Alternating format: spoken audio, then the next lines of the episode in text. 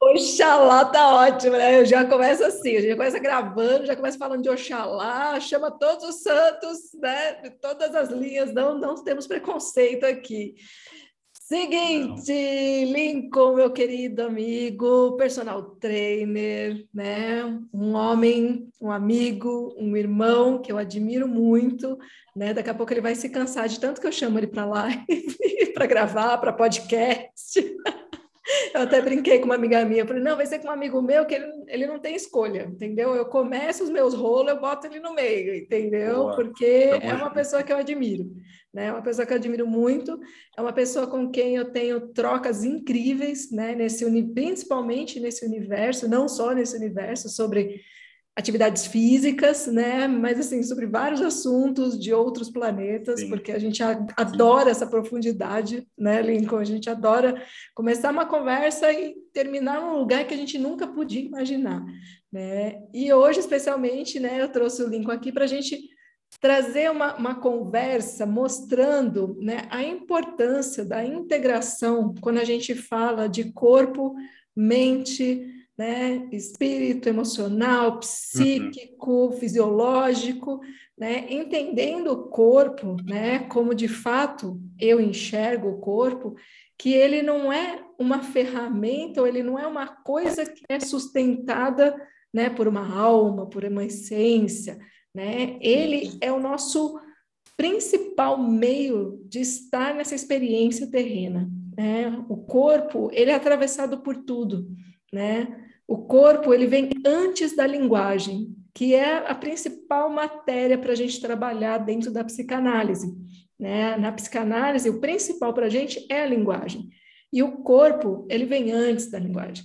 A linguagem nasce através do corpo, né? O corpo ele é atravessado, é no corpo que a gente percebe em consultório, né, dentro da, da, da psicanálise, as reações né, do emocional sobre o físico. Né? Então, essa a uhum. própria psicanálise, ela nasceu desse lugar, né, através das histéricas, né, onde Freud observou que as histéricas apresentavam. Tem casos, por exemplo, de histéricas que não conseguiam andar e nenhum, nenhum exame conseguia detectar nada.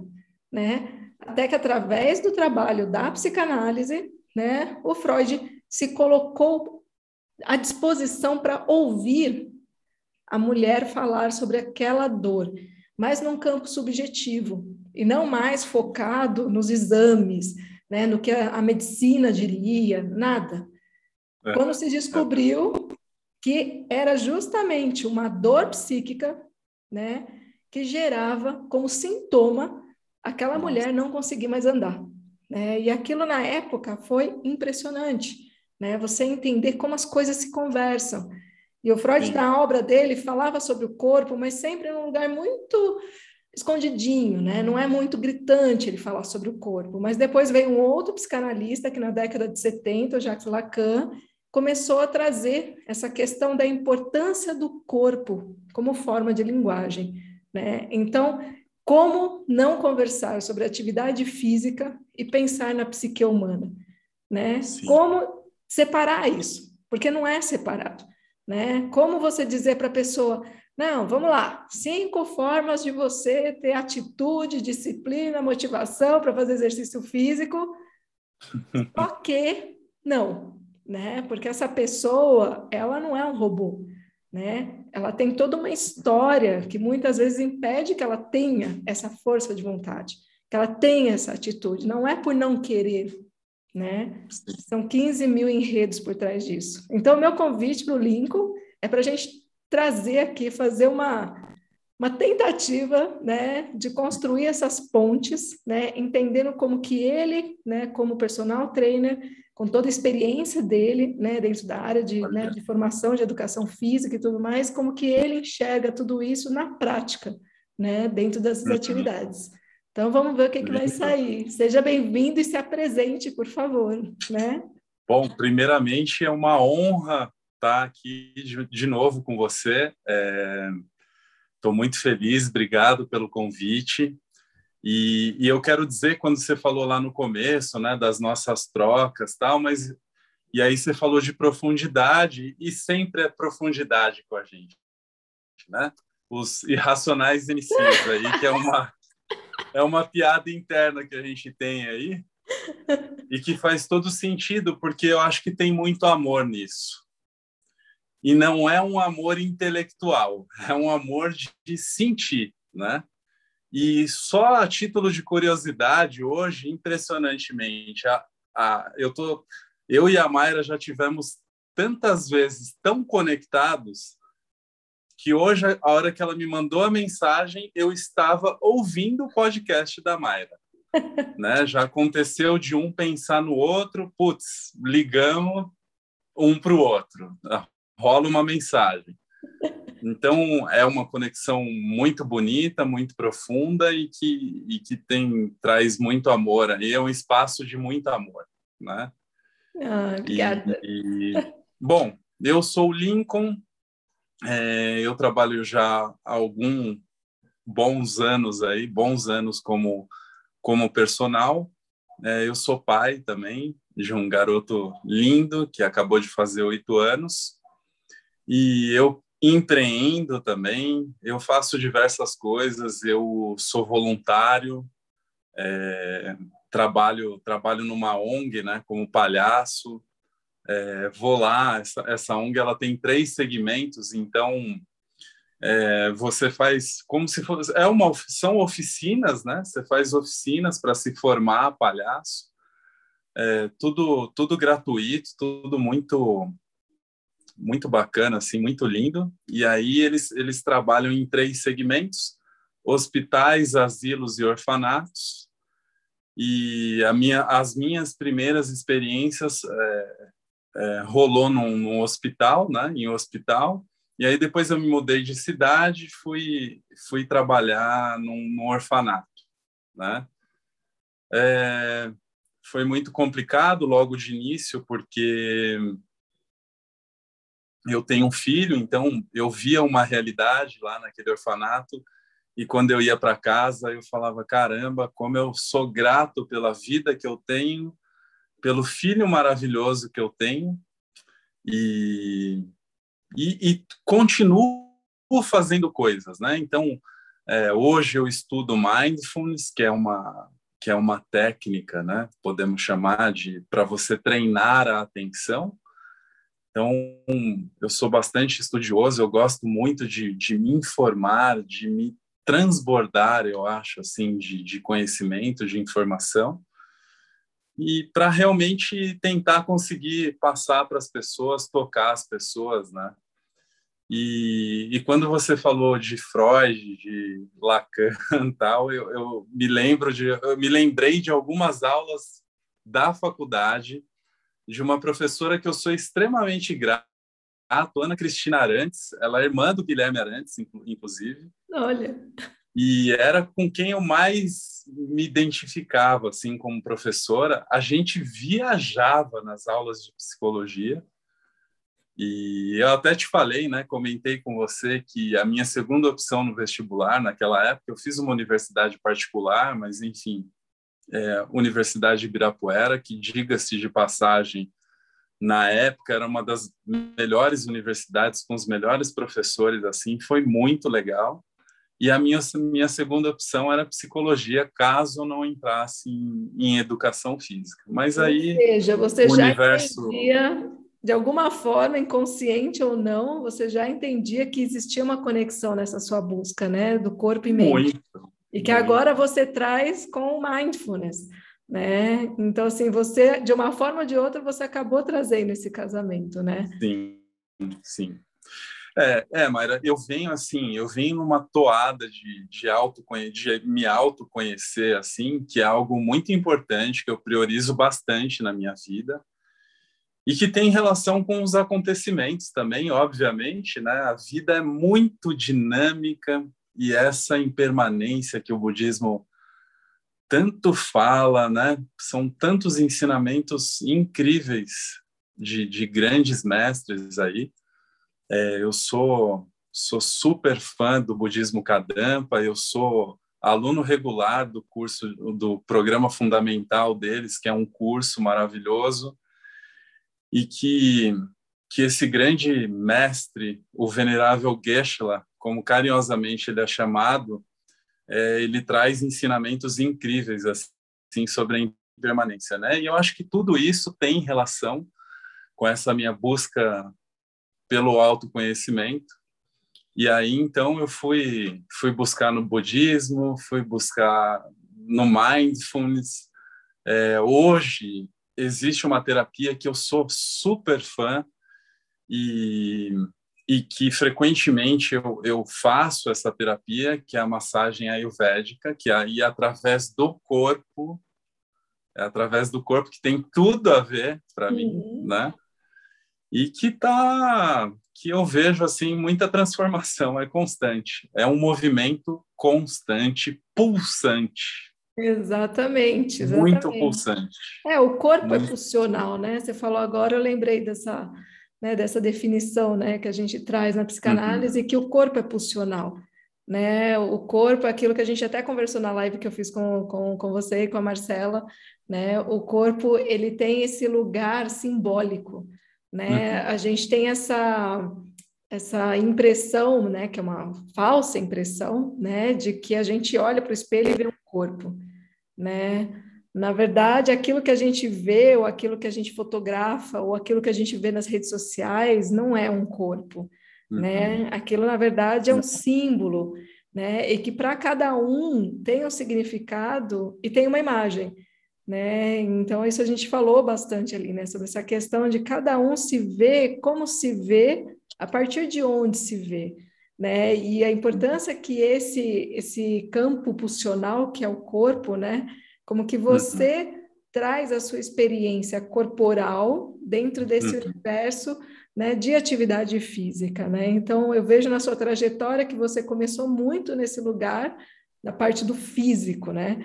Né de uhum. realmente estar relacionado a isso. E aí eu queria que você, assim, trouxesse um pouco, né, de, dessa busca, que se, né, a sua uhum. busca começou no corpo, e no corpo no sentido realmente teoricamente da matéria ali, né? De, de ter uma, uma, uma, saúde, né? Uma questão de saúde, Sim. uma questão. Então, assim, tinham alguns motivos que foram te levando para esse caminho, mas que, pelo que eu entendi da sua jornada, você começou a entender que era além, né? Tipo, o significado da sua busca e além dessas questões que muitas vezes a gente ouve em comum em várias histórias, né? Que está relacionado a ter, né, assim, mais saúde, a ter um corpo bacana, a ter não sei o quê. Sim, que são sim. as coisas ditas. Mas que o que eu percebo é que a relação de todos nós com o nosso corpo, as respostas são justamente aquelas não ditas, uhum. Né? Que está muito mais no campo do sentir né, e da existência mesmo, né, daquele ser e da sua história e o que o motiva, que nem sempre é amor, né? É, eu queria que é. você falasse um pouco sobre isso. Você tem total razão, é muito além disso. Eu, eu já volto, tá? Mas eu vou só para não perder assim o raciocínio. É, você falando isso me vem, né? E você fala das, das minhas experiências. Então, hoje, assim, se eu for olhar para os meus alunos, é, e são alunos que, que eu já trabalho há bastante tempo, né? Isso é muito característico meu, assim. Acho que você tem poucos profissionais na minha área que ficam muito tempo com os alunos. É porque você desenvolve mas, uma relação, né? É, é, eu, eu consegui me encontrar nesse lugar e, e eu já fiz alguns, alguns questionamentos se era apego ou não. É, hoje eu já estou começando a perceber que não é mais esse lugar de apego. É, isso é muito bom, pelo menos para mim. E aí eu estou pensando aqui, Mayra, que o primeiro discurso, né, é, são pessoas são pessoas muito conscientes, muito conscientes com a saúde. Eu tenho certeza absoluta que é, eu, como elas também, querem envelhecer com mais saúde. E a princípio, elas me procuraram para isso, mas não é bem assim, né? Não é bem assim, porque inclusive eu já fiz algumas experiências com alunos é, de, de meditarmos antes da prática do exercício físico propriamente dita. É, então já tem um lugar aí bem profundo, assim, sabe, que tem sido trabalhado. É, e voltando assim para falar da minha história, então é, eu fui uma criança que vivenciei, eu tive muitas, muitas experiências nessa vida, experiências boas e experiências que não foram tão boas assim, mas que foram experiências. E numa outra, numa outra conversa aí a gente fala sobre, mais sobre isso, mas as que são relacionadas ao corpo, é, isso, é, isso é muito forte para mim, isso é muito pulsante, porque eu venho de uma família, né, os meus ancestrais aí, é, eles eles estavam muito no esporte. Então, meu avô foi jogador profissional de futebol, consequentemente o meu bisavô e o meu pai. Você vê o jeito assim que ele que ele chuta uma bola, tal. É, é, putz, você fala esse cara esse cara já esse cara sabe jogar futebol, né? E, e eu lembro assim que do meu avô, por exemplo, eu sempre ganhava bola de futebol no Natal e eu sempre destruía todas as plantas da minha avó, mas aí por outros motivos também, mas eu era eu era muito fisicamente ativo, né? O meu filho é, ele nem sabe tanto assim dessas histórias, ele sabe da minha história no futebol, tal. Mas eu não fico eu sou um incentivador, mas eu não não projeto absolutamente nada no Lucas, né? Eu falo que ele deve ser feliz. É, então. O que já, já é naquele... muita coisa. Né?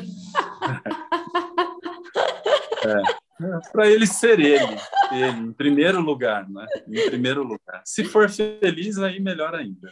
É que eles aprendem, na verdade, né, automaticamente com o que eles observam, né? Sim.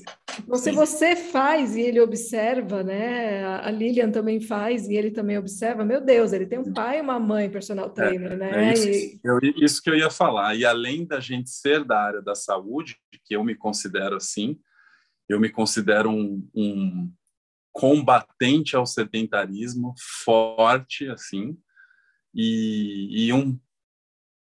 Aí seria talvez presunção falar, né? Mas é, vão propagar o bem-estar, né? que as pessoas vivam vivam bem. Bem-estar engloba muita coisa aí, né? Muito amplo, mas é isso. Essa é minha minha linha, sim. E obviamente o Lucas tem os exemplos ali. Ele é muito físico, né? Ele é, eu percebo que ele tem essa necessidade, como eu tinha na minha infância também, porque a mãe dele também é atleta, é ex-atleta, né? Então, ele vem desse lugar e eu descobri que ele vem do lugar da música também.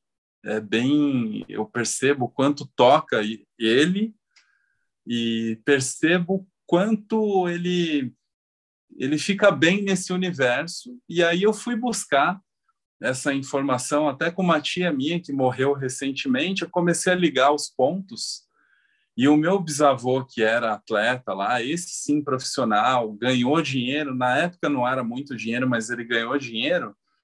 É, além de ser jogador profissional, ele, ele também tocava na rádio da, da cidade, acho que em Limeira, se eu não me engano. Uhum. Então ele era um artista porque eu ficava vendo assim o meu filho tocando, né? E ele até sabe porque os nossos filhos, os seus filhos estudaram na mesma escola. Então tem o professor Gabriel lá que é maravilhoso é e, a gente até falou, olha Gabriel, se você quiser dar aula para o nosso filho, acho que vai ser legal, que ele vai aproveitar. E eu ficava olhando assim, eu falava, meu, mas da onde vem isso? Que eu não sou tão musicalizado, a mãe também não, né? A mãe dele também não. E ele com essa desenvoltura toda, e aí eu fui buscar essas informações. Então, esse meu bisavô aí era do Apá Virado, que eu, que eu sei de umas histórias aí e era um baita artista e tem vários artistas na família é, do meu pai, do lado do meu pai, que vivem disso, inclusive, vivem de música. Os caras são muito bons. Eles são muito bons. Mas o esporte e... também é uma arte, né? Sim, sim.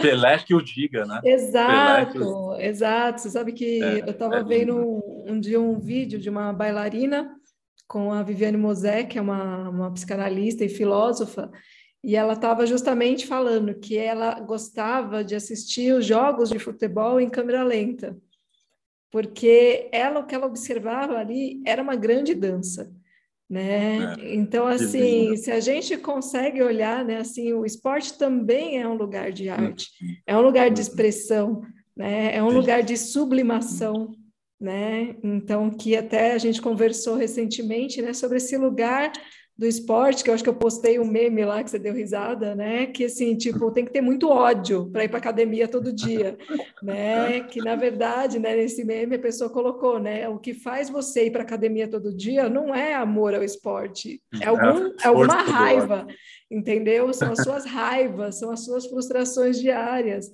E eu fiquei realmente refletindo sobre isso esses dias, né? Porque se você vai para um lugar mais cidades menores, né? Você quase não vê uhum. academias, né? Você não, não vê tanto essa busca, né, por academia, né, por atividade física nesse, nesse sentido, né? Porque as pessoas, elas andam de bicicleta, né, nessas cidades menores, fazem elas fazem a, a, plantação, né? Então muitas têm chácara, elas plantam, elas colhem, elas fazem buraco, igual eu aqui em casa.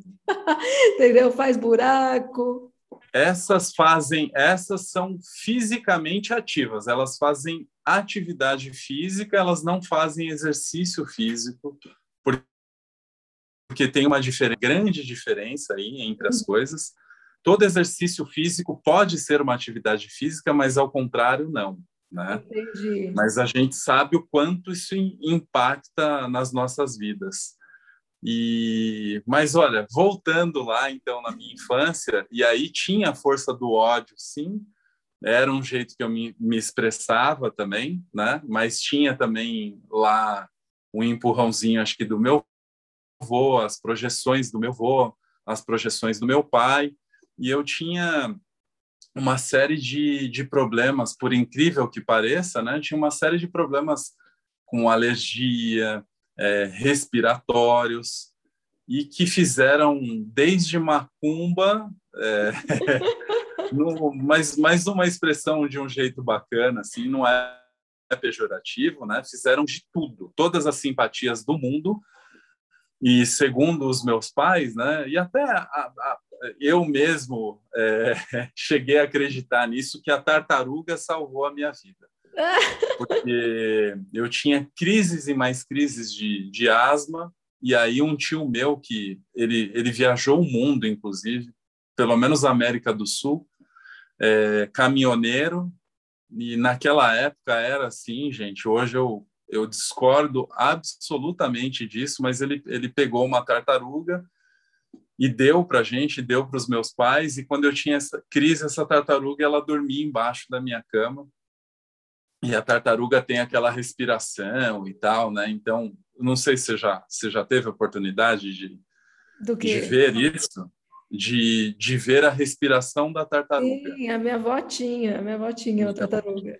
E aí eles falavam, né? Não, olha, tá passando para ela, mas ela, ela consegue viver assim, não sei o quê. Bom, Acho que não foi isso, porque aí eu mudei de, de bairro, né? Fui morar na, na periferia de São Paulo e da Grande São Paulo, e aí tinha um eu, eu, passava o dia inteiro jogando bola na rua, mais ou menos, porque meu, meus pais também não deixavam eu ficar tanto tempo assim na rua. De vez em quando rolavam uns gritos lá na porta: Lincoln!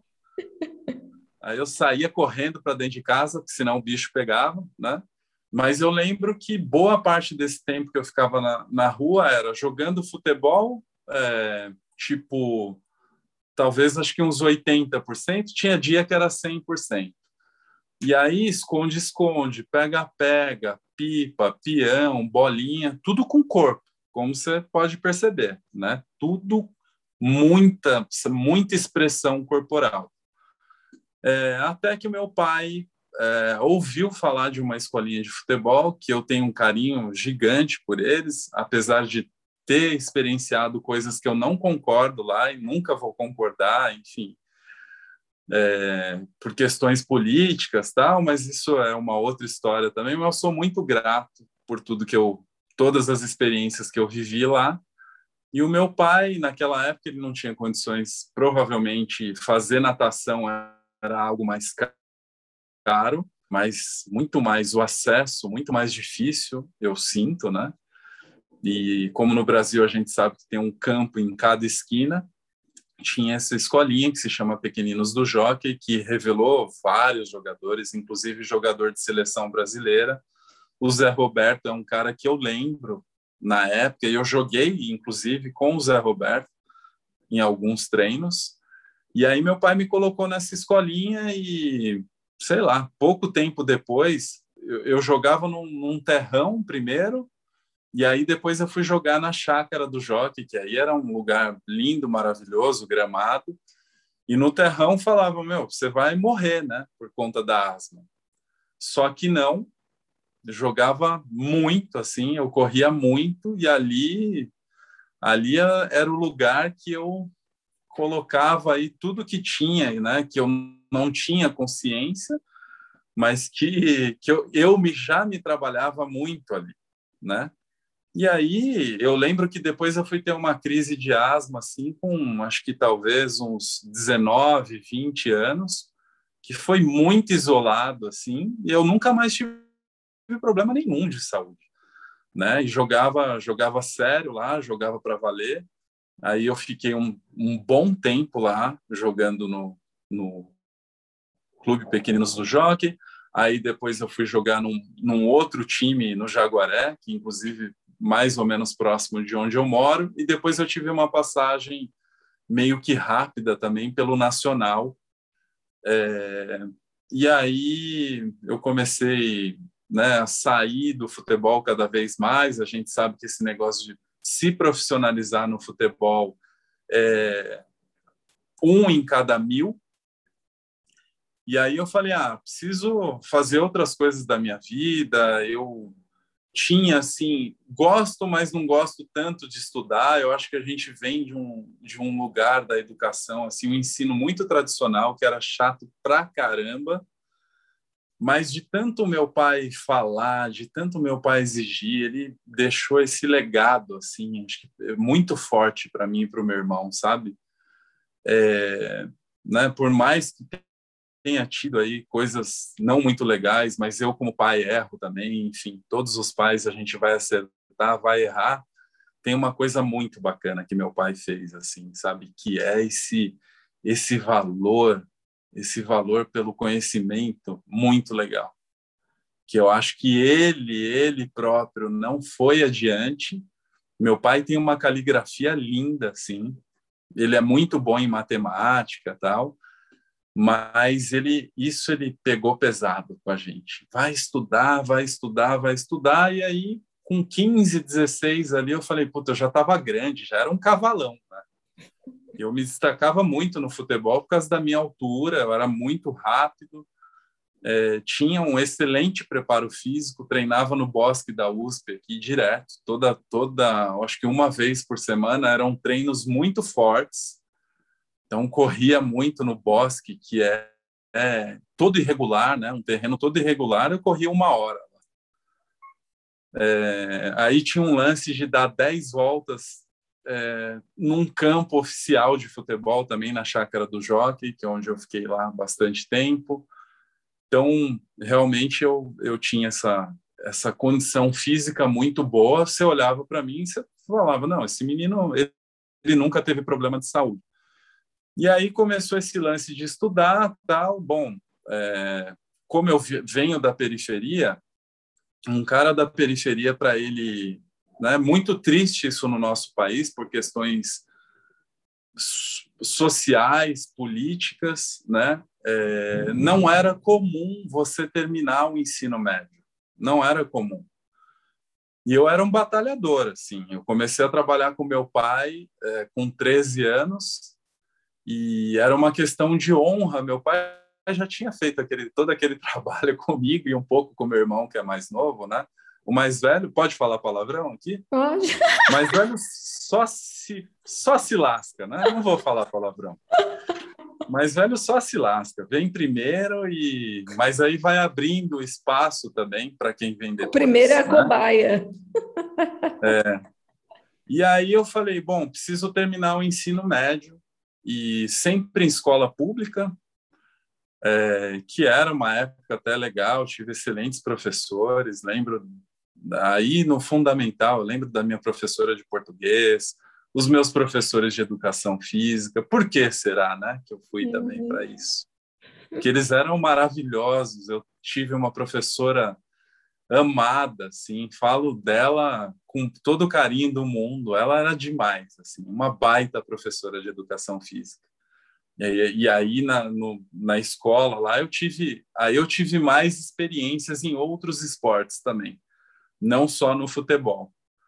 E aí eu falei, bom, preciso estudar, preciso terminar o ensino médio. Então, com 18 anos, eu já tinha ali, já tinha fechado é, o ensino médio, né? Falei, bom, mas pulsando, né? Pulsando a vida inteira por conhecimento, para mim é alimento conhecimento. E aí eu falei, bom, preciso fazer uma faculdade. É, aí foi quando eu, com 18 anos, eu tirei a minha carta. Estava até falando sobre essa história hoje, né? Tirei minha carta de carteira de habilitação e eu tinha uma amiga incrível lá no, no ensino médio que me chamava de Abraão e ela tinha uma, um vozeirão assim, ela gritava no corredor Abraão por causa de Abraham Lincoln. e ela, Abraão, eu tem, cara, tem uma autoescola aqui que só contrata gente jovem. É, você tem todo o perfil, cara, para trabalhar é, como instrutor de autoescola. Então, eu mal tinha saído da, das fraldas, vamos dizer assim, né? Que com 18 anos você ainda está de fralda. Acredite ou não. Tem gente né? que com 40 ainda está. Está na, tá na fase qual fase? A fase anal. Psicanálise. Anal? A fase anal. Anal ou oral? Anal. É, então. Que é a fase do controle, aí... ou falta de, né? E aí eu estava ali ainda nessa, nessa fase. E aí a Ivone, essa minha amiga amada também, muita gente me ajudou nessa vida, Mayra. Faço questão de falar isso, sim. Muita gente, muita gente ela falou, cara, vai lá, faz entrevista, faz o teste, que você é o perfil. E aí eu comecei a trabalhar com educação. Eu comecei a trabalhar como professor ali já. Ali eu já estava fazendo meu trabalho. E eram histórias assim incríveis, incríveis. E tem um, até um amigo meu que a gente é amigo até hoje. A gente fala de vez em quando, tá? O Zé Luiz e ele, fa ele falava para mim, Lincoln, você precisa escrever um livro, cara. Porque aí eu fiquei trabalhando na autoescola dos 18 a mais ou menos os 22, 23 anos, porque eu entrei na universidade com 21. Então, eu entrei na educação física com 21 anos e eu ganhava muito bem até como instrutor de autoescola, para os padrões ali da periferia, eu estava bonito na foto, né? e ganhava ganhava bem, ganhava presente assim muito, porque as pessoas ficavam muito gratas. Eu vou contar rapidinho a história de um cara aqui, essa eu não posso deixar de contar. É, esse cara, eu falava, tá, por que, que você está aqui para tirar a carta? Então, por que, que você quer tirar tanto a carta? Porque eu sentia tanta determinação nesse cara. E ele era um cara fechado, mais retraído, assim. E aí a gente foi pegando, criando intimidade e tal, né? Foi passando o tempo. Ele tinha, fazia ali, fez no mínimo umas 10 aulas e ou mais. E aí ele chegou um dia para mim e falou: "Cara, é, você sabe por que eu tô aqui? Eu sou gari e eu quero ser motorista agora do caminhão de lixo, de coleta de lixo. Aquilo me tocou de um jeito assim, que eu arrepio de falar, porque eu fiquei muito tocado com a história desse cara. Falei, meu, agora é uma questão de honra, cara. Você vai tirar, você vai sair daqui com essa carta e eu vou te ensinar com todo o amor do mundo.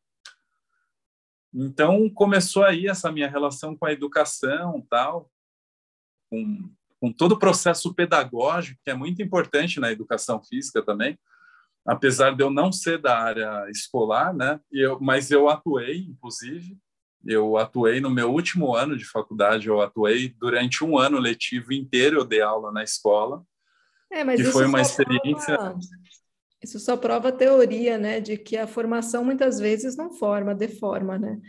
E tem muita gente que já vem pronto, né? E talvez é o seu caso, né? Sim. Sim. E aí dei aula, né? Foi, foi uma, uma experiência incrível também por trabalhar na base ali, como a gente conversou esses dias, eu tenho uma identificação com você também muito grande pela base, certeza que isso ainda vai ser, é, eu vou trabalhar com isso, né? Vou trabalhar com crianças, jovens aí, porque eu acredito muito nisso. E e aí é, como que eu fui parar nesse universo do fitness, vamos chamar assim, né? Eu sempre fui um cara magro, né? Então, é, visualmente falando do corpo, né? Sempre tive um, um corpo que, segundo os padrões sociais, é, era bonito, é bonito, né? E, e por algum motivo ali eu fui trabalhar no fitness, no mundo fitness, mas com outra pegada já, né? Primeiro, quando eu trabalhava como instrutor de autoescola, eu pegava a última autoescola que eu trabalhei foi no, no bairro do Butantã, inclusive é, aqui no coração do Butantã que eu moro. É, e aí eu pegava um ônibus, lembro o nome do ônibus, que era o Santa Cruz. Eu pegava esse ônibus, ele atravessava a Faria Lima inteira e eu estudava em Moema, ali do lado do, do Ibirapuera, né? Sugestivo também, né? Porque ali é o, é o lugar dos esportes, assim. E, e aí teve um dia que eu estava no ônibus, quando eu não dormia, né? Porque eu vivia cansado, trabalhava muito, dava muita aula, minha agenda era cheia na autoescola. Sempre foi muito cheia. E eu chegava cansado na faculdade, mas chegava. E teve um dia que eu estava no ônibus, é, olhei para um cara, eu tenho, inclusive esse cara, ele, a gente teve aí durante um tempo, a gente teve uma relação de amigo, assim, de amizade. Eu não sei por onde ele anda. Eu vi esse cara de dentro do ônibus, eu vi esse cara no carro com uma camisa top, assim, da, da academia, escrito personal. E aí me veio um profundo sentimento. Não tem nada com intelectual aí, absolutamente nada. Eu fui sentir, eu senti. Falei assim: eu vou trabalhar nesta academia porque eu já sabia que era a melhor academia da América Latina. Melhora, melhora, mais incrível. Eu vou trabalhar nesse lugar. Bom, e aí morreu o assunto. Passou um tempo, um amigo meu que trabalhava em algum setor público, é, um outro amigo de sala na faculdade chamou ele, o Marcelo, chamou o Marcelo para trabalhar na academia, o André. O André fez esse convite para o Marcelo, falou: ó, eu estou saindo. O Marcelo ele já trabalhava com avaliação física tal, e por isso que o André o chamou, o convidou. E aí, eu não lembro exatamente o que aconteceu, o Marcelo falou, ó, eu recebi esse convite, mas eu já trabalho ali no setor público, tal, eu estou bem, eu tenho uma estabilidade financeira muito boa, tal, eu não vou, eu não posso sair de onde eu estou, eu não quero trabalhar lá, vai no meu lugar. E eu fui como, uma, até a entrevista, eu fui como o nome de Marcelo, falar com o meu chefe, um cara que de vez em quando aparece nas minhas lives aqui, que eu sou, sou super grato. Ele foi chefe, mas foi um grande professor para mim.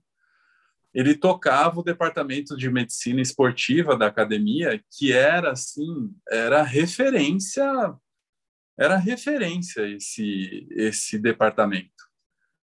E aí é para lá que eu fui, né? Comecei a estagiar e eu tinha ali é, aulas todos os dias com os médicos, tinha aulas na prática ali de toda a fisiologia do exercício.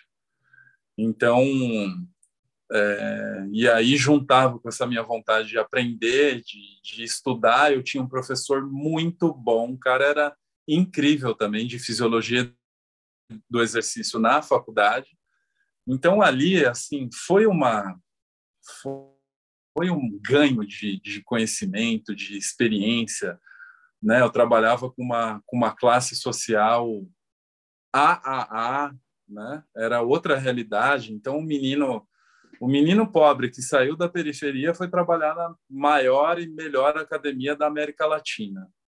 E não contente, o menino pobre da periferia queria, porque queria trabalhar no melhor departamento também, que era muito top assim o departamento. Os médicos eram muito bons, o meu chefe é muito bom, é, os meus colegas lá, os, os, hoje são grandes amigos que a vida me deu. É, é, fisiologistas do exercício como eu, então aprendi muito, eram estagiários muito bons. E aí, é, essa minha essa minha vontade de aprender, né, mais uma vez não me deixou quieto, parado no mesmo lugar. Eu falei, bom, tá bom, departamento médico, como carinhosamente era chamado, DEMESP, é, eu falei, bom, não estou satisfeito, agora eu quero na prática, eu quero vivenciar a prática foi aí que eu fui estagiar na sala de musculação. Né? E eu também não contente, né? Tudo muito intenso na minha vida, assim, hoje olhando para essas coisas eu vejo quanta intensividade, na verdade, né? Que é diferente de intensidade. É, eu fui trabalhar no horário mais cheio da academia, assim. Era, eu entrava às sete da noite, saía acho que às onze da sala eu só trabalhava, né? Eu chegava às seis da manhã no departamento médico, aí eu já, não, ainda era estagiário, é, chegava às seis da manhã e ficava o dia inteiro, ficava até às onze da noite. Eu tinha as minhas tribos, as minhas turmas, os grandes amigos que eu fiz. É, eu conheço muita gente, assim, eu conheço bastante gente desse meio fitness. E aí eu fui trabalhar na sala de musculação e ali foi outra escola para mim. Só que aí foi uma escola um pouco diferente, assim, não tinha, eu tinha amigos, mas não tive ninguém que falou, olha, a musculação é assim, é assado. Eu fui juntando as minhas experiências é, que eu já tinha vivido, eu já, já tinha praticado musculação com 15 anos, né? Fiz capoeira, fiz musculação, experimentei muita coisa, experimentei muita coisa no meu corpo, assim, é, né, na maneira de, de, me expressar. A capoeira era, era maravilhoso, porque aí tem música, tem cultura, tem tem estudo também. Era demais, era demais, assim. Graças aos meus pais, muito pobres, não deu para pagar natação, mas deu para pagar a escolinha de futebol deu para pagar os cordões de capoeira que eu tive, a escola de capoeira. Eu sou muito, muito, muito grato a eles, todos os dias, né? Por estar aqui e por essas experiências que eu vivi também. E aí, quando eu me formei, rapidamente já, assim que eu me formei, o, o meu chefe, né, meu professor, ele já era professor da Escola Paulista de Medicina e ele não falou assim, olha, é uma condição para você ficar fazer fisiologia.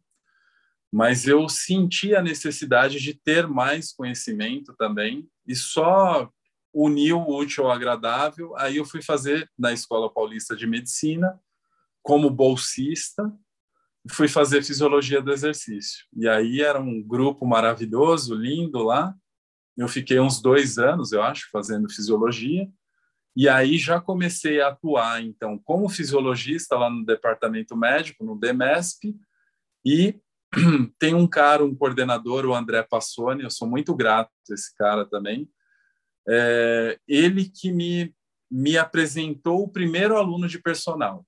Ele falou, olha, Lincoln, tá aqui, esse cara chegou, era bem desafiador trabalhar com esse, esse cara, eu não posso falar o nome dele, não posso falar nada, mas era uma pessoa psicologicamente é, transtornada, ele, ele tinha, tem alguns distúrbios, e aí eu fui dar aula, fiquei trabalhando com essa pessoa aí bastante tempo, e aí, aí chegou um outro transtornado também, foi muito legal, muito desafiador, assim, e aí você vê, né? Hoje eu falando aqui com você, eu vejo por que, que esses caras chegaram é, em mim, por que, que esses caras queriam fazer aula de personal, porque eles precisavam fazer aula de, perso de personal.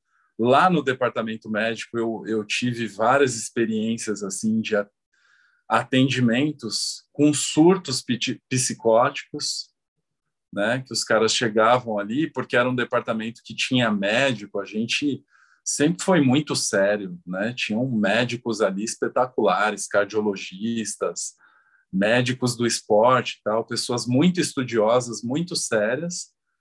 Então foram várias experiências vividas ali. E aí depois eu fiquei com esses alunos de personal, fui indo, fui indo, tô até hoje, né? Já atendi diversas pessoas de diversas culturas, eu diria para você, alunos que me trouxeram assim muita cultura também, né? Acho que intelectualmente eu me desenvolvi bastante por conta de de trocar com essas pessoas, né? De então, para você ter uma ideia, carinhosamente eu recebia ingressos de um aluno meu que que já não é mais vivo hoje, mas eu tenho um carinho gigante por ele, pela, pela família dele, ingressos para assistir é, é, para assistir é, música clássica na sala São Paulo, né? E eu sempre gostei muito de música clássica também, por incrível que pareça. Eu sou bem eclético, mas mas eu curto música clássica, então desde isso até é, viagens que eu fiz, né? Eu morei um tempo nos Estados Unidos e teve bastante. Eu, eu não gosto muito de falar essa essa palavra influência, mas acho que eu fui influenciado, sim, por meu aluno que já conhecia o mundo muito mais do que eu e eu estava indeciso é, em relação ao país, à cidade e ele falou: não, vai para São Francisco, que é a sua cara. E realmente eu tenho alguma coisa que eu não sei explicar naquele lugar. Tenho um grande amigo lá, inclusive. Então eu queria dar um up no meu inglês e aí fiquei durante um tempo lá. Foi pouco tempo, mas foi intensiva também a experiência e numa cidade extremamente convidativa para quem tem essa relação com exercício físico, né? Ali era é, todos os dias. Eu emagrecia assim muito. Primeiro, porque eu me alimentava muito bem adequadamente. E segundo, porque eu fiz questão de não ter carro e eu queria conhecer cada canto de São Francisco. Deu para conhecer bastante coisa, mas eu vivia naquelas ladeiras ali nos famosos rios. É, era uma paixão para mim assim andar e eu atravessava de um bairro a outro porque eu morava na, na Little Italy ali, e, e eu ia até Mission, que era a escola que eu fazia inglês, que, diga-se de passagem, era uma escola muito legal, barata e um preço bem, bem acessível, assim. Então, fazia questão de ir todos os dias a pé para a escola. Eu fiz questão de também me matricular no YMCA. Eu lembro até a promoção que eles tinham lá era 100 dólares por 100 dias, 100 days. Então eu fui lá, paguei 100 dólares, falei, meu, posso usar isso aqui durante 100 dias. Incrível a experiência, né? Eu podia usar algumas unidades do YMCA, e tinha uma que eu em Chinatown, que era a que eu mais gostava de ir. Ali eu usava piscina, usava uma baita sala de musculação, tal. então, o exercício físico, Mayra, ele faz parte da minha vida. Eu preciso me movimentar. É, o meu corpo ele precisa sentir esses estímulos. Hoje eu não faço por raiva. Hoje eu, com a força do ódio. Assim. Hoje é um hábito mesmo, é um estilo de vida e também tem tem uma coisa muito importante aí, né, que a gente sempre fala no universo do bem-estar, que é a produção dos hormônios, né? principalmente a endorfina. Endorfina vicia, sim, é, eu já vi extremos, eu já vi extremos no, no exercício físico. É, eu sou um viciado em endorfina, mas eu acho que eu consigo ali fazer realmente para me sentir bem, eu não exagero, não exagero na dose, é, sei exatamente do que eu gosto, né? Mas eu gosto muito das experiências corporais, né? Meu filho fez aniversário recentemente, eu levei ele num parque que é um, eles falam que é o maior parque da América Latina, o maior parque inflável de infláveis da América Latina. E tinha um escorregador gigante lá de, de água, com água, que ali é o, o Lincoln, a, a, criança Lincoln, do Lincoln, ali eu me esbaldei, ali eu me diverti, assim, foi uma sexta-feira para, sabe, para me esbaldar com, com o meu filho. Eu acho que ele olhava para mim e falava, meu, não é possível, não é meu pai. Porque a gente ria né? O contrário, ele olhava e falava assim, esse é meu pai, né? É. Que bom que esse é meu pai. É. Eu sinto é que. É verdade, assim... ele já está acostumado com isso. Mas eu acho que o, a atividade física, né, o exercício físico, ele também tem esse lugar do brincar né? eu acho assim, pelo menos para mim, né? Ouvindo você contar a sua história, eu fiquei pensando na minha, né? Assim, com atividade física, que em casa eu sou a única que sempre gostou e que sempre assim fui mais agitadinha, né?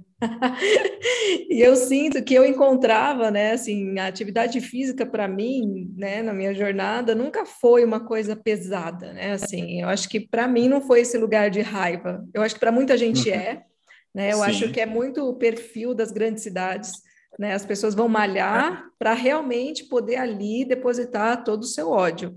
Né, toda a sua raiva, todo o seu estresse, todas as suas frustrações, uhum. né, toda a sua inveja. Eu acho que na cidade grande, por conta do, do contexto mesmo, acaba sendo um lugar de expurgar. Né? Mas eu acho que na infância, na adolescência, na juventude, tem também essa parcela, sempre vai ter, né? Porque quando você uhum. traz vida, né? Quando você traz para fora de alguma forma está relacionada à raiva, né? Assim, uhum. segundo a psicanálise, né? A gente sempre tem esse lugar de raiva, né? Mesmo Sim. que seja uma raiva incipiente da sua infância, ela está ali, Sim. entendeu? E aí aquilo te move, né? Aquilo pode ou te parar, né? Uhum. Ou Sim. pode fazer com que você se mova. Né? É. E eu vejo você no movimento contínuo, né? As pessoas falam, ai, gente, eu não sei, né? Aquela pessoa que não consegue levantar do sofá, né? Você é, é o oposto, né? Existe uma energia que te impulsiona desde sempre, né? Constante, né? Realmente. Que é uma das coisas mais difíceis de você, ser humano comum, conseguir, né? Essa energia de estar em atividade física, né? Nesse movimentar-se o tempo inteiro, Sim. né? Assim, ser uma busca mesmo, né? Foi é. a sua busca. É. Eu hoje eu tenho hoje eu tenho muitas atividades, né? É, intelectuais também, né? Então tem o caminho aí do estudo no budismo que eu tenho me aprofundado cada vez mais e, e me sinto cada vez melhor com isso, com esse com esse chamado, com essa busca, com tudo isso que faz muito sentido para mim. Então, intelectualmente tem muito movimento também, né? Quando eu não estou dando as minhas aulas, de alguma forma eu estou estudando, eu estou preparando material, eu estou preparando coisa para publicar aqui nas minhas redes, eu estou fazendo práticas meditativas, onde eu faço relatórios em relação a essas práticas, eu estou participando de preces é, incríveis que o budismo Kadampa oferece gratuitamente todos os dias para as pessoas. É, eu estou pulsando o tempo inteiro. É, e eu acho que tem muito lugar, quando você conta a sua história, né? Eu vejo muita, assim, em alguns aspectos, o lugar da falta, né? Tipo, o lugar do não excesso, né? No começo da Sim. sua jornada. E eu sinto que talvez também isso seja um impulso, né? Porque quando a gente tem, não tem a falta, né? Se você não tem a falta, você não tem o desejo, né? Se você não tem a cenoura lá na frente, você não tem por que é. correr né? Você não tem é. por que se mover. Então, eu, eu, sinto que tem muito desse lugar na história de pessoas, né, que tem esse uhum. movimentar-se contínuo, está sempre em movimento, seja ele físico, intelectual, mas assim, que é uma pessoa imparável, né? Tem umas amigas minhas que me uhum. chamam de imparável. Adorei o dia que me chamaram de imparável, gente. Que é, é isso, são pessoas imparáveis, sabe? O tempo inteiro pode dar a merda que for, a pessoa encontra um caminho né? E assim, os inimigos eles ficam revoltadíssimos. Fala, como assim ela conseguiu levantar de novo? Ele conseguiu de novo outro caminho, né? As pessoas ficam incomodadas, porque é um lugar que às vezes você fala, gente, tem que pesquisar esse ser, né? Porque é tipo, uhum. tem um, um, tinha uma historinha, não lembro se era na rádio, não sei se você vai lembrar, que, que era o pequeno Wilbert. Eu não sei se era na, na 89 FM, que era eles contavam a história do pequeno Wilbert. Então era uma narrativa terrível, né, de tipo um cara que perdia o braço, perdia a cabeça, aí no final o cara falava, mas ainda vivo. tipo assim, o cara estava todo estrupiado, mas ele ainda estava vivo, né? Então a gente brincava que era o pequeno Wilbert, o cara sobrevivente, né? Então eu sinto que você é um sobrevivente dentro da sua história é muito interessante, assim, a asma também, né? Quando você pensa na asma como um lugar de falta de ar, né? Uhum. O lugar do não respirar, né? Que pode estar relacionado com não viver. E aí, quando você pensa uhum. na asma como uma dificuldade de respirar, e aí você vai para a sua busca em relação à meditação, né? Como as coisas vão conversando, né? Ao longo da jornada, né? Não no começo, né? Eu vejo jovens hoje com 15 mil certezas, Uhum. E quando eu ouço histórias como a sua, eu penso, gente, a gente não pode ter certeza de nada, porque senão perde a graça.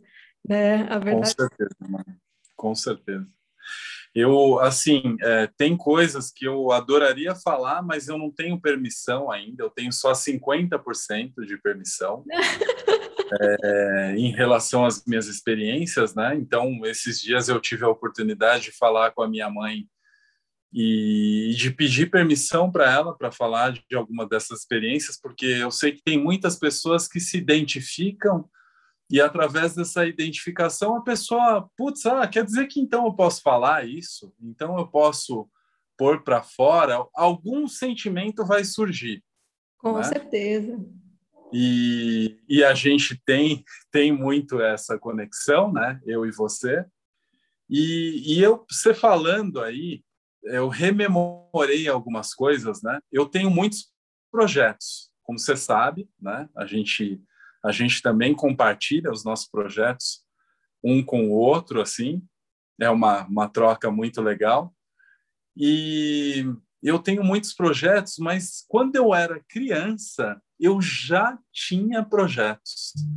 Eu já construía, eu vivia construindo, vivia construindo casa, é, eu lembro que meus avós tinham, tinham uma casa na praia, então, quando eu ia lá, é, tinha alguns vizinhos lá, algumas crianças, e aí a gente meu, pegava madeira, a gente queria construir casa. Na minha infância, adolescência, eu fiz muitos carrinhos de rolemã, né? Eu fiz muitos pipas. Hoje você compra pipa pronto, na minha época de criança, não. Eu pegava o bambu, fazia as varetas, fazia toda a produção disso. Então, eu sempre tinha projetos. Aí depois começaram a surgir alguns projetos mais profissionais, assim, né? Porque eu, eu era pobre, mas tinha, sempre fui é, ambicioso, acho que ambicioso e e com perspectivas tal. Então, eu lembro que eu trabalhei numa fábrica de silk screen, né? Antes de, de trabalhar na autoescola tal. antes, com 13 anos, eu comecei a trabalhar com meu pai. Meu pai não aguentou, falou: não, preciso levar esse menino para o escritório onde ele trabalhava. E aí eu trabalhei lá durante um tempo com ele, mas tinha a história do futebol, dos estudos, e acho que isso deve ter durado talvez um, dois anos, mas eu não parava, né? Então fui trabalhar nessa fábrica, e aí por conta do cheiro muito forte de tinta que tinha lá, é, e eu tinha tido os problemas de alergia, de asma, eu falei, putz, eu não me sinto muito bem, porque eram produtos químicos pesados, assim, e não tinha nem muita proteção, não. Minha mãe falou, você vai trabalhar lá? Eu falei, ah, eu vou, vou, vou vivenciar isso. E aí, daí surgiu um projeto, né? Os meus pais, eles têm até hoje um, um sobrado lá na, na periferia, em Taboão da Serra, aqui, e, e tinha um espaço lá nos fundos do, do, do, quintal. E eu junto com esse meu amigo que me apresentou para essa empresa, né, me levou para essa empresa, a gente falou, meu, vamos começar a vender umas camisetas, a gente faz o silk e a gente vende. Então eu criei uma oficina lá no fundo, nos fundos da minha casa, na casa dos meus pais. Eu não lembro quanto tempo durou também, mas tinha esse projeto. Depois eu empreendi, eu era sócio de um amigo meu no fliperama. Nós tínhamos um fliperama. Então, estou sempre, sempre, sempre gostando de. Né? Sempre em movimento. E, e isso é riquíssimo, né? E é que nem você falou, assim, é uma história que é muito importante, assim, para ser contada, para que as pessoas realmente entendam esse lugar das possibilidades que se abrem na trajetória, né? Uhum. É, é, é, muito interessante, né? Assim, só aparecem, as coisas vão aparecendo conforme você está em movimento. Nada aparece quando você está parado, né? E as pessoas costumam ficar paradas achando que as coisas vão acontecer. E eu acho que a atividade física, né? O exercício físico, ele na verdade ele é um primeiro convite muitas vezes, né? Quando você uhum. quer mudar a sua vida né? Uma pessoa que está sem rumo, né? Uma pessoa que não sabe o caminho. Muitas vezes eu acho que iniciar o trabalho de atividade física é um começo, né? Uhum. Porque você se coloca em movimento, você coloca a sua corporeidade em movimento, né? Você coloca essa sua expressão no mundo em movimento, né? Sim. Você tem uhum. essa sensação de que você existe, né? Porque o corpo é. ele é a existência, né? eu, eu não entendia muito esse fluxo do universo, né? Mas eu venho, né, trabalhando aí em relação ao meu autoconhecimento e tal. Inclusive ontem eu tive uma sessão na Ayurvédica e e o meu terapeuta lá é um cara incrível, né? Ele tem uma uma experiência impressionante e a gente vem falando aí nesse nesse tratamento, nessa terapia, a gente vem falando das diferenças entre o entre o pensamento e a imaginação. E as duas coisas são muito importantes, né? Você como psicanalista, você é, entende mais profundamente do que eu em relação a isso, mas você precisa de movimento para tornar aquilo que você pensa é, se realmente se concretizar, né? Você precisa ali do desejo, em primeiro lugar, né? E você precisa do movimento, do movimento. E Exato. essas são as forças do, do pensamento. Assim, a imaginação é importante, mas imaginar e pensar são coisas diferentes. E eu tenho trabalhado bastante isso com ele. É, tem que, tem que você tem que trazer para ação, né? Em algum momento, né? Em algum uhum. momento aquilo tem que ganhar vida né? E assim, o imaginário ele faz parte, ele é importante, né? E é uma coisa que é construída principalmente na primeira infância. Por isso que é tão importante o brincar, né? E por isso que eu vejo na atividade física, né, assim, esse brincar. Quando eu vou correr, eu vou brincar, né? Uhum. Porque se você sai nessa coisa, né, acho que a gente chegou a falar também na live, né? Para mim, quando entra no lugar da obrigação, perde a graça. Sim. Que é igual criança né? Se entrou no lugar da uhum. obrigação, eu tenho que, né? Se eu disser para mim mentalmente, eu tenho que, acabou, entendeu? Eu sei que não vai para frente, né? Agora, se eu encontrar um lugar de prazer naquela ação, a história uhum. muda completamente. Se eu encontrar um lugar onde eu posso me divertir, né? Uhum. Isso muda tudo. Então, esse imaginar, ele é construído na nossa primeira infância, essa capacidade do brincar que constrói a nossa capacidade de gerar fantasia e imaginação. E uhum. aí, o adulto que brincou muito quando criança, que teve esse lugar de criação, normalmente é um adulto que tem muito mais potencial de encontrar soluções para a própria vida né? Sim. Por isso que a gente se preocupa tanto com o que vem acontecendo na situação de pandemia, principalmente com crianças Poxa. que ficam nos eletrônicos. Nem fale, mas aqueles que não são eletrônicos, né? Jogos que não tem nada de positivo.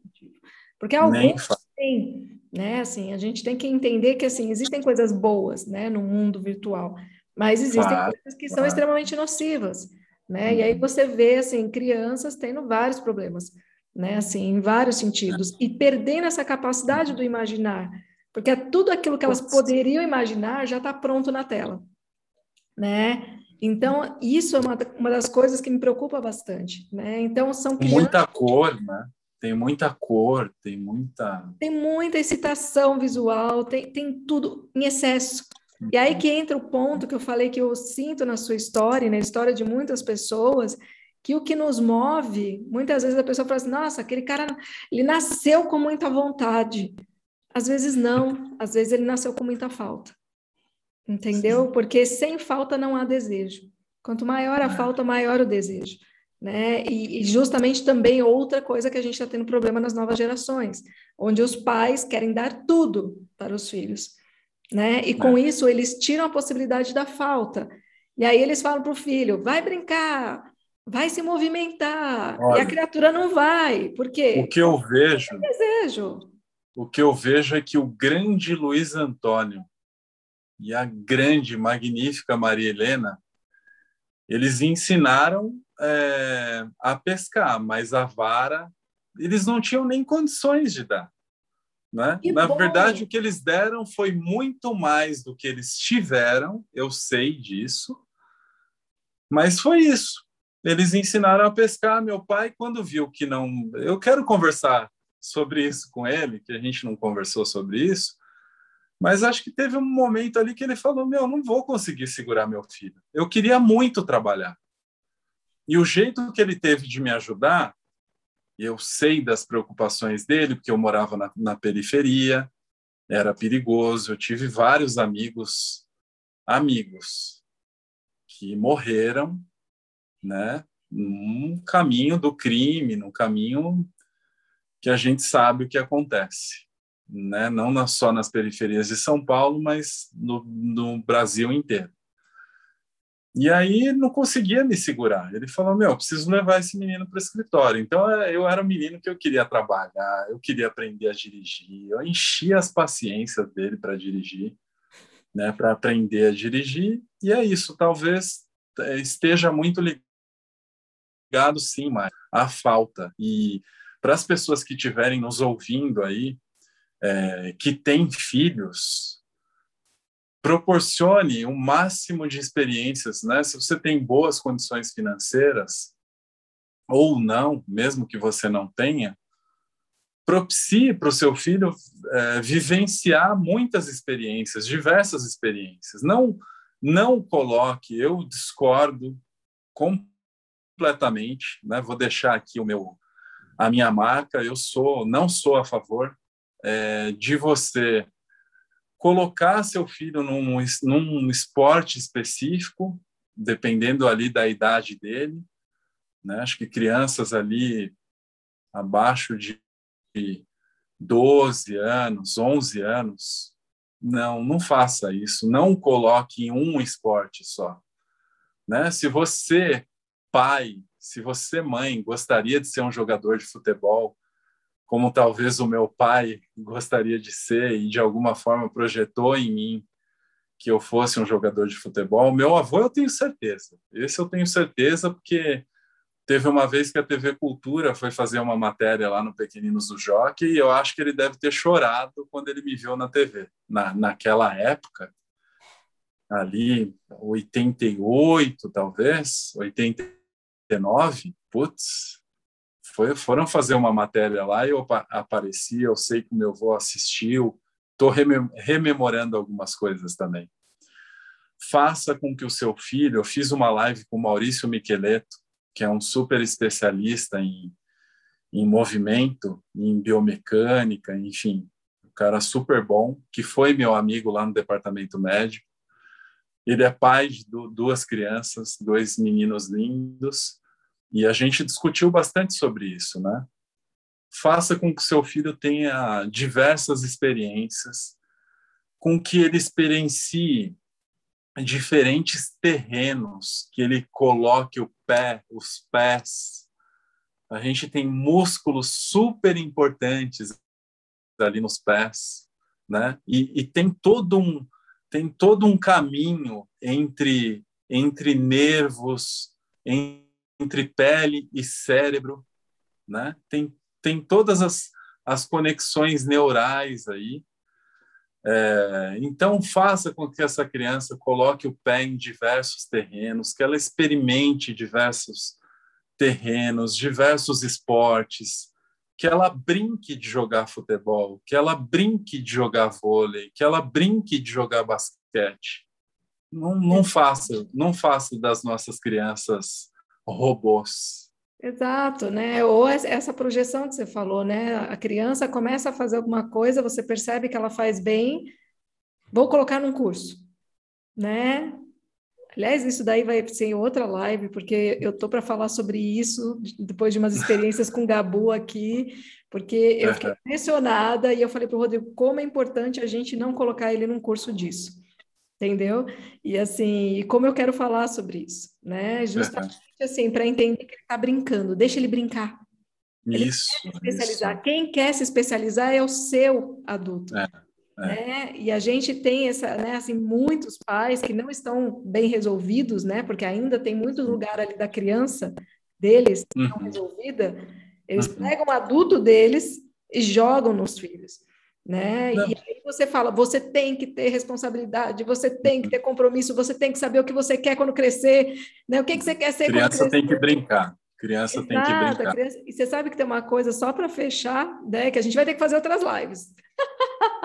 Gente, Mara, desculpa, eu não deixei você falar muito. Não, mas o meu papel aqui é esse, entendeu? Como é que você está se sentindo aí? Porque, tô olha... Estou muito bem, estou muito bem. Poucas vezes eu não vi a Mayra falando, Ainda, mas não o escutei. Isso é bom, né? isso é bom para provar para a audiência que a Mayra, né? Porque eu acho que tem gente que pensa, como que essa mulher que fala tanto pode ser analista, né? Que tem que uhum. ficar ouvindo, tem que ter escutativa. Eu falei, gente, eu tenho esse lugar em mim que eu acho incrível. Eu sou capaz de falar muito e de ouvir muito. E eu adoro os dois. Entendeu? Então fica tranquilo que eu estou bem. Mas é porque tem muita coisa mesmo, né? Assim, quando a gente Sim. entra nesse lugar, nesse campo, gente, dá para estratificar para 15 mil lugares. Mas eu queria encerrar pegando uma fala que você trouxe, que eu lembrei de um conceito que eu acho lindo, né? Que fala que os pais eles precisam ser continente, né? E continente no sentido de ser o lugar onde essa criança se nutre. Né? E quando você fala de colocar os pés, deixe os seus filhos colocarem os pés né? E aí eu pensei, na minha cabeça já vem 15 mil imagens, né? E aí eu já imaginei realmente, né? Os pais como esse continente, que é o que é saudável numa relação parental, né? Onde é. eles estão ali para dar sustentação para essas pegadas, né? Permitindo que as crianças, que os seus filhos experienciem todo o continente, né? Então, assim, é muito bonito isso que você falou, né? Assim, é uma metáfora muito bonita, né? E que é extremamente necessário e que a gente entende que você, na sua na história que você contou da sua vida agora, né? Que eu sei que é tipo 10% de tudo que você já vivenciou, né? A gente não se é. iluda, né? Que às vezes as pessoas se iludem história. que o podcast é longo, mas a vida é muito mais né? Assim, ela não cabe no tempo e espaço. A verdade é essa, né? Porque é uma subjetividade, né? É uma é uma história para ser contada e cada vez que ela for contada, ela vai mudar, né? Que eu acho que é o mais lindo é do ser humano é isso, né? Que a gente entender que essas memórias, na verdade, elas são construções. Né? Uhum. Se eu conto uma memória cinco anos atrás, hoje, quando eu for contar, eu vou contar totalmente diferente, né? Porque os símbolos mudam, né? Os significados mudam, né? Eu mudo. Então, se eu mudo, a minha história muda. É, então, eu acho que tem muita coisa aqui que a gente poderia trazer, mas eu acho que o principal foi realmente isso que você trouxe, e a gente entender, assim, o nosso caminho, né? Da importância que foi também a gente, onde a gente pisou quando a gente começou a pisar, sabe? Sim, em todos os sentidos. Então, muitas vezes, né, a gente tem, lógico, vai ser ter sempre, né, traumas, é, insatisfações, né, frustrações, né, e é natural que tenha, né, e é importante que se valide, né, toda essa dor que todos nós tivemos em algum momento nas nossas histórias, né, porque a dor também movimenta, né, são as crises que nos dão impulso, com então, certeza, são importantes, mas é nessas horas uhum. que a gente olha a história dos nossos pais e a gente consegue perceber que teve sim ali um continente, né? Aconteceu Sim. alguma coisa, porque senão a gente não estaria aqui nós dois conversando, apesar Exatamente. de todas as dores, entendeu? Apesar de todos os tropeços, nos permitiram tropeçar. Não, eu tenho um projeto relacionado a, às minhas dores, né? Que eu vou colocar esse projeto em prática, né? É uma questão de tempo aí, não sei quanto tempo, mas a partir das minhas dores, isso vai, vai acontecer. Depois a gente vai ver se vai dar certo ou não, mas vai acontecer. E aí a pergunta, né? O que, que é dar certo? É. Não, né? a, a eu quero dizer que a experiência ela vai existir. O que importa é ter a ideia e o movimento, né? Se a gente tem a ideia e é capaz de fazer um movimento, muitas vezes a gente começa o movimento com um objetivo e no meio do caminho você olha para o lado e fala: peraí, não era por ali, é por aqui, e vão lá. Né? O importante é ter o sonho, né? O importante é ter o desejo. E o que não falta é, aí é desejo. eu, eu percebo que daí existirão, daí desse projeto, existirão outros, outras coisas, né? Que, que é assim que a minha vida está se, se movimentando nesse momento, né? Eu começo a fazer uma coisa e surgem mil é, coisas para Mas você sabe que resolver, é quando você entra fazer. no seu caminho, né? Quando você entra no seu caminho, eu falo que isso, quando aconteceu comigo, foi tão mágico, porque eu falei, cara, agora eu entendi. Quando a gente entra naquele caminho, que é o caminho da nossa missão, é como se fosse um caminho magnetizado né? É de repente, começa a aparecer 15 mil coisas e você fica enlouquecido, porque você fala, caraca, como assim? Eu fiquei tanto tempo dando cabeçada na parede, né? E de repente, tudo aparece. É quando você está em sintonia com aquilo que você veio para fazer. Né? As pessoas falam assim, ah, para onde você está indo? Eu falei, gente, eu estou indo para onde minha alma manda, entendeu? E assim... Seguindo aí, o fluxo, é, seguindo o fluxo. Seguindo o coração, na verdade, né? A gente segue, o coração. Se você não está conectado com o seu coração, você se deixa ser levado por algo, né? Uhum. Que muitas vezes é algo destrutivo, né? E daí a importância desse, desse trabalho de análise, né? Que para mim sempre foi fundamental para uhum. justamente não ser puxada pelo, por esse outro lugar que habita em todos nós. Porque se você não toma consciência dele, ele te leva também, né? E aí você não entra no seu caminho entendeu? Eu não teria entrado no meu caminho se eu não tivesse tido coragem de olhar para o outro lugar, para aquele lugar que me impulsionou até o capítulo 20, entendeu? Porque me impulsionou Sim. mesmo, né? E aí chega uma hora que você fala, chega, né? A vida é minha. Então, peraí, para onde que de fato eu preciso ir, né? Não é eu... Então, eu tenho certeza que o seu caminho, ele também tem esse lugar, né, de, de você pulsar, uhum. né, e caminhar no sentido da pulsão de vida mesmo, que é a pulsão que realiza, né, é a pulsão da criatividade, né, é a pulsão que faz acontecer. Diferente é. de uma pulsão de morte que se te destrói, que é a pulsão da autossabotagem, né? Então, quando a gente é movido pela pulsão de vida, não tem como dar errado. Não, e, e, é bacana, assim, acontece comigo, tipo, sei lá, né? Tem o lance da meditação, mas às vezes não tem, mas eu sei que isso pode ser efeito, né? Desses, de, dessa minha ação de meditar, né? Meditação é uma ação, e chegam alguns insights assim que eu falo caramba e aí eu preciso tomar nota né preciso falar para alguém e, e, aí eu vou e, e coloco em prática o negócio né é porque diria Freud né a fala cura né a famosa é. talking cure Nesse sentido, eu sou muito grato à minha, à minha ex-companheira, minha ex-esposa, por diversas coisas, mas tem uma que é engraçado, né? Porque esse processo analítico, buscar fazer análise, né? Ela me deu uns toques há muitos anos atrás e eu falava assim: olha que doido isso, né?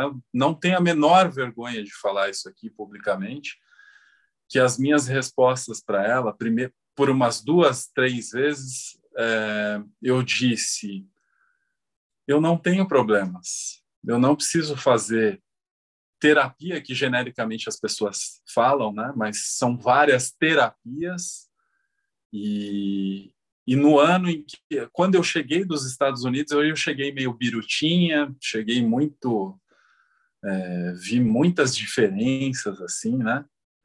E aí eu falei, bom, olha o motivo que eu fui buscar fazer análise, né?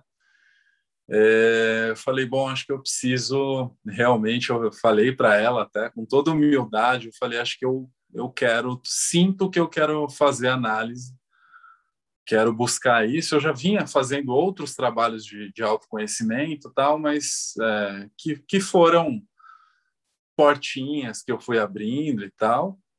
E desde 2013 que eu tô com o mesmo com o mesmo analista, inclusive, que é um cara magnífico assim no que ele faz.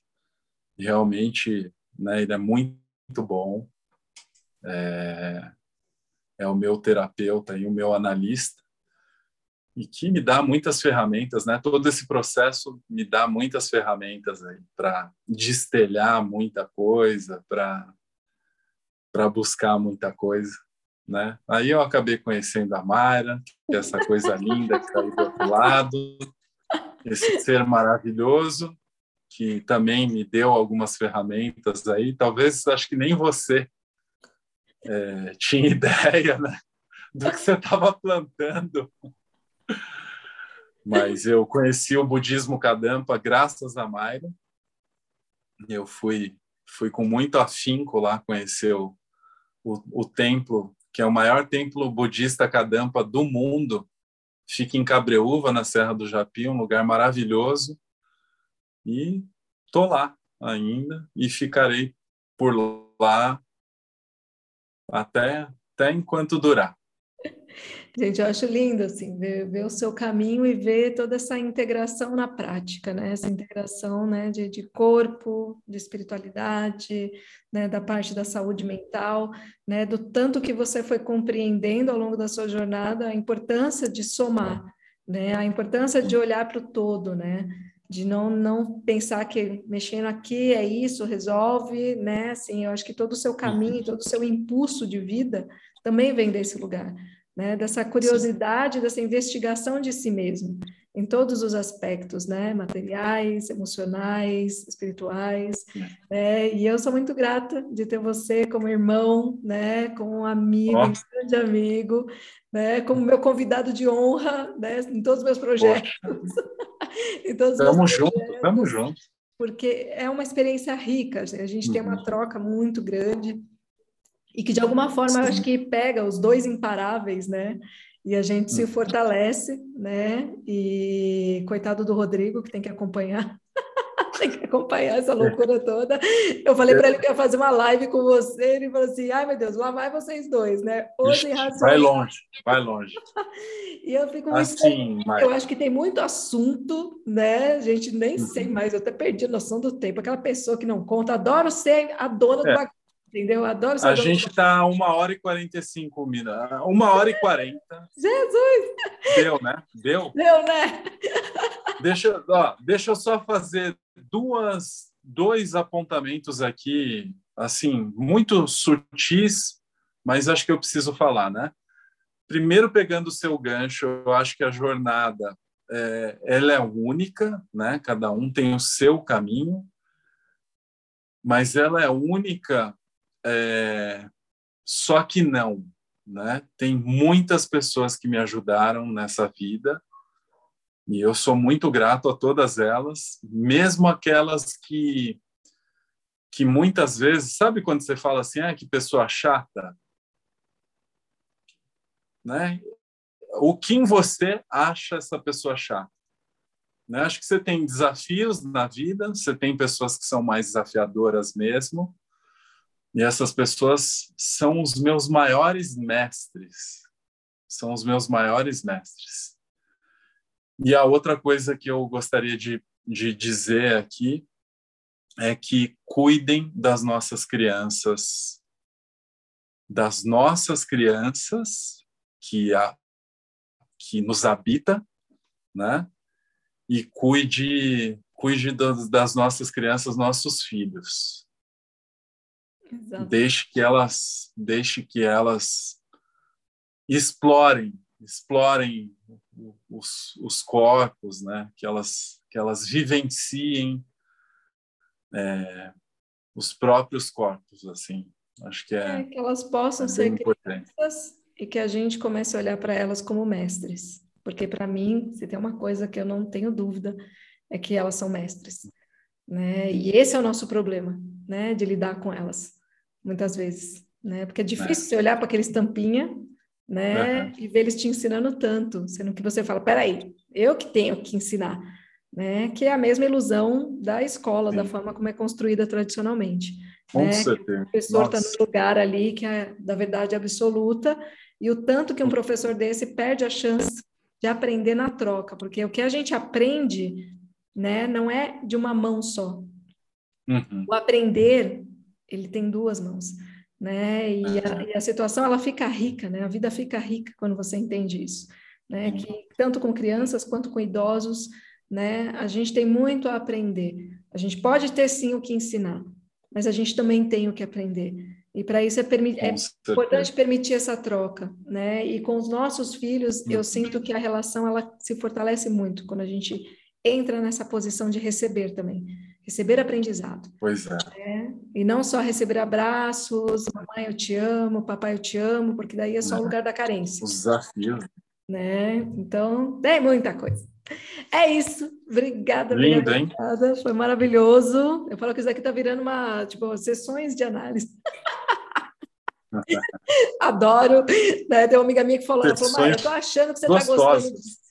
É, não, mas tem uma amiga minha que ela falou, ela falou assim, eu tô achando que você está curtindo esse negócio de analisar, então você decidiu fazer um programa para analisar todo mundo. vamos, vamos assim, aqui acho que tem mais, tem é um espaço de muito amor, não que na análise não seja, né? Mas é muito dolorido também, né? É, é em alguns momentos é. Processo de análise é muito dolorido, então aqui a gente está mais descontraído, tal. E se você pescar aí as nossas mensagens, não que a gente seja dono da verdade, muito pelo contrário, longe disso. Só estamos aqui falando das nossas experiências. Aproveite, desfrute. Have fun. Né? Have fun. É isso aí. Então tá bom. Então vamos, senão a gente não vai embora. Um beijo grande, beijo grande para todo mundo, beijo, beijo grande, beijo Lincoln. Obrigada. Em breve voltaremos com, com mais mil assuntos. Tamo junto. Tamo junto. Tchau. Beijão, obrigado. Obrigado pelo espaço. Tchau, tchau.